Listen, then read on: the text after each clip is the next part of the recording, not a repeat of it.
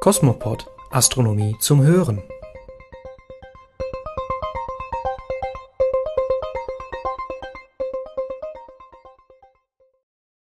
Willkommen zu einer neuen Ausgabe von Cosmopod, dem Podcast der Zeitschriften Astronomie heute und Sterne und Weltraum. Diesmal erwartet Sie ein Augenschmaus im Sternbild Löwe und Tipps zur Finanzierung einer Sternwarte. Doch zunächst erfahren Sie in unseren Cosmo News, wie der rote Planet Mars demnächst einer kosmischen Katastrophe knapp entgehen wird.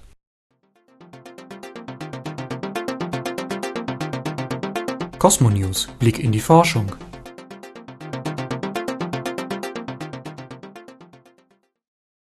Raumsonde Messenger nimmt Merkur ins Visier. Merkur, der innerste Planet des Sonnensystems, erhält Mitte Januar Besuch von der Erde. Am 14. Januar um 20.04 Uhr unserer Zeit passiert die NASA-Raumsonde Messenger Merkur in einem Abstand von nur 200 Kilometern. Damit ist Messenger nach fast 33 Jahren die zweite Raumsonde, die Merkur aus der Nähe erkundet. Der erste Kundschafter bei Merkur war die NASA-Raumsonde Mariner 10. Sie flog in den Jahren 1974 und 1975 insgesamt dreimal an Merkur vorbei – mit einer Fernsehkamera erfasste sie damals nur etwa die Hälfte der Merkuroberfläche. Merkur weist eine mit Einschlagkratern übersäte Oberfläche aus und ist daher unserem Erdmond sehr ähnlich. Messenger wird bei diesem Vorbeiflug vor allem die bisher unbekannte Seite des Merkur mit seinen Instrumenten erfassen. Erste Bilder von Messenger zeigen, dass die Sonde exakt auf Kurs ist.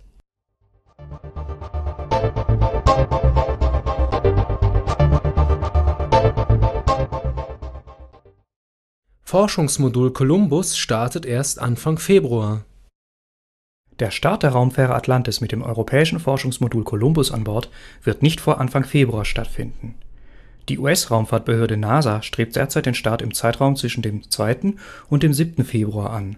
Ein genaueres Startdatum wird noch bekannt gegeben. Das Forschungsmodul Columbus ist der Hauptbeitrag der europäischen Raumfahrtbehörde ESA zur internationalen Raumstation ISS Kolumbus verschafft uns Europäern erstmals ein eigenes dauerhaftes Weltraumlabor. Eigentlich sollte die Atlantis mit Kolumbus schon am 6. Dezember ins All fliegen, aber Probleme mit der Tankanzeige des Wasserstofftanks der Raumfähre führten zum Startabbruch, auch der nächste Startversuch am 9. Dezember musste abgesagt werden. Kurzzeitig hatten die Missionsplaner der NASA überlegt, die Raumfähre auch mit defekten Sensoren starten zu lassen. Diesem Ansinnen widersprach vehement das Astronaut Office, die Interessensvertretung aller NASA-Astronauten. Es besteht auf einer einwandfreien Tankanzeige. Derzeit sind die Techniker im Kennedy Space Center in Florida damit beschäftigt, die als Fehlerquelle erkannten Steckverbindungen am Wasserstofftank zu reparieren.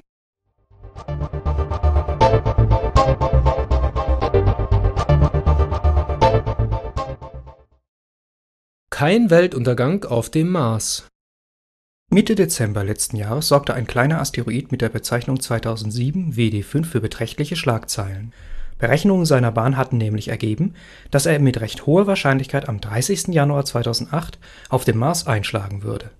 Standen anfangs die Chancen bei 1 zu 75, steigerte sich die Wahrscheinlichkeit kurz nach Weihnachten sogar auf 1 zu 25. Nun machen aber die neuesten Berechnungen der NASA vom 9. Januar diesem Szenario ein Ende der Asteroid wird mit an Sicherheit grenzender Wahrscheinlichkeit den Mars verfehlen. Stattdessen zieht der Asteroid in einem Abstand von fast vier Marsdurchmesser am roten Planeten vorbei. Schade eigentlich. Die Planetenforscher hätten nämlich zu gerne einmal die Entstehung eines Einschlagkraters live verfolgt. Drei in der Umlaufbahn befindliche Raumsonden hätten dann spannende Bilder aufnehmen können. Der Durchmesser des Asteroiden 2007 WD5 wird auf rund 50 Meter geschätzt bei einem Einschlag auf dem Mars hätte er einen Krater von einem Kilometer Durchmesser aufreißen können. Cosmos Sky aktuell am Himmel.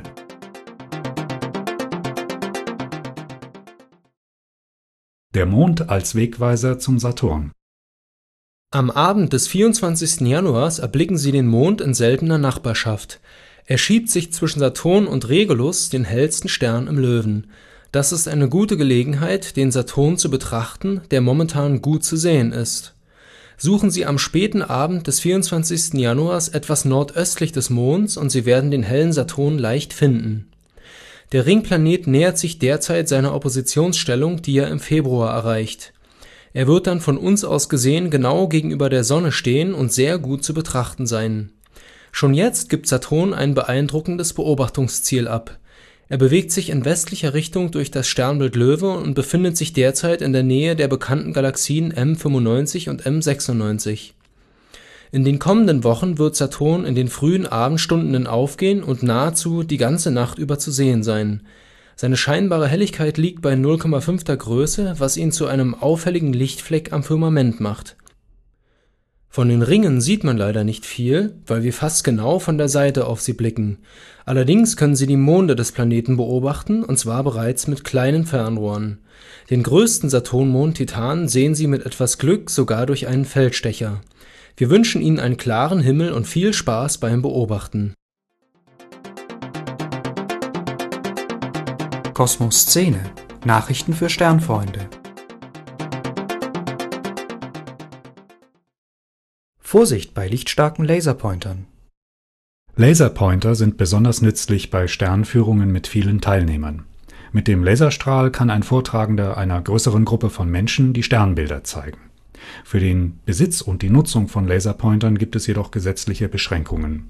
Gemäß dem Geräteproduktsicherheitsgesetz dürfen Händler in Deutschland grüne Laserpointer mit Leistungen von mehr als einem Milliwatt nicht an Privatpersonen vertreiben in einer Stellungnahme zur Risikobewertung von Lasern und LED der Bundesanstalt für Arbeitsschutz und Arbeitsmedizin heißt es, dass nur solche Produkte in den Verkehr gebracht werden dürfen, die bei bestimmungsgemäßer Verwendung oder bei vorhersehbarer Fehlanwendung die Sicherheit und Gesundheit von Benutzern oder Dritten nicht gefährden. Die Stellungnahme weist ebenfalls darauf hin, dass sogar Produkte mit Strahlungsleistungen von weniger als einem Milliwatt gefährlich sein können das Sicherheitskonzept für diese Geräte beruhe auf dem Lidschlussreflex des menschlichen Auges. Neue wissenschaftliche Untersuchungen hätten jedoch gezeigt, dass der Lidschlussreflex nur bei etwa 20 Prozent der Testpersonen gegeben war, so dass dies nicht als regelgemäßer Schutz der Augen gelten kann. Wer als Privatperson einen Laser der höheren Leistungsklassen besitzt und ihn in der Öffentlichkeit einsetzt, kann bei Unfällen haftbar gemacht werden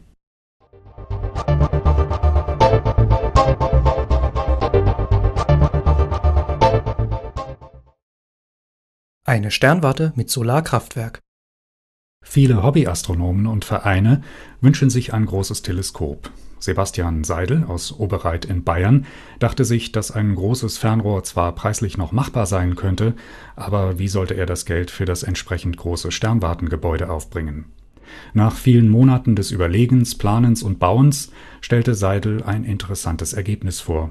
Die von ihm entwickelte Solarstrom-Sternwarte hat eine dem Energiegewinnungszweck angepasste Dachform und ermöglicht so die optimale Montage einer Photovoltaikanlage.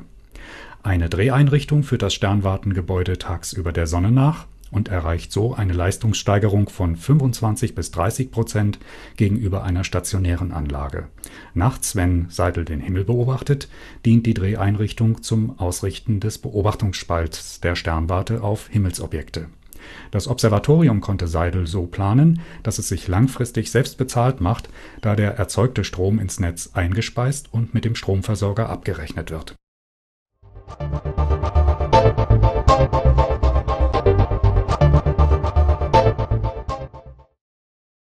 Ein Dobson-Teleskop für 5 Euro. Dass Teleskope nicht unbedingt teuer sein müssen, beweist eine erfrischende Idee des Schülers Benjamin Hartmann aus Taunusstein. Zur preiswerten Montage seines Spiegelteleskops mit 76 mm Öffnung fertigte der junge Sternfreund einen neuen beweglichen Unterbau an. Eine solche Rockerbox, wie diese Vorrichtung auch genannt wird, dient bei den beliebten Teleskopen des Typs Dobson als Montierung Ganz entsprechend der Philosophie des Namensgebers John Dobson, aus einfachsten Teilen ein Teleskop zu bauen, fand Benjamin alle benötigten Bauteile im Bastelkeller seines Vaters. Aus Holzresten vom Dachbodenausbau entstand eine Halterung für das Fernrohr und ein bei Ikea gekaufter Drehteller dient als Azimutlager. Schrauben und Farbe waren ebenfalls im Haus vorhanden Zusammen mit dem Teleskoptubus, den der Schüler für ganze 3,05 Euro bei eBay ersteigerte, summierte sich der Anschaffungspreis für sein neues Dobson-Teleskop auf taschengeldgerechte 5,15 Euro.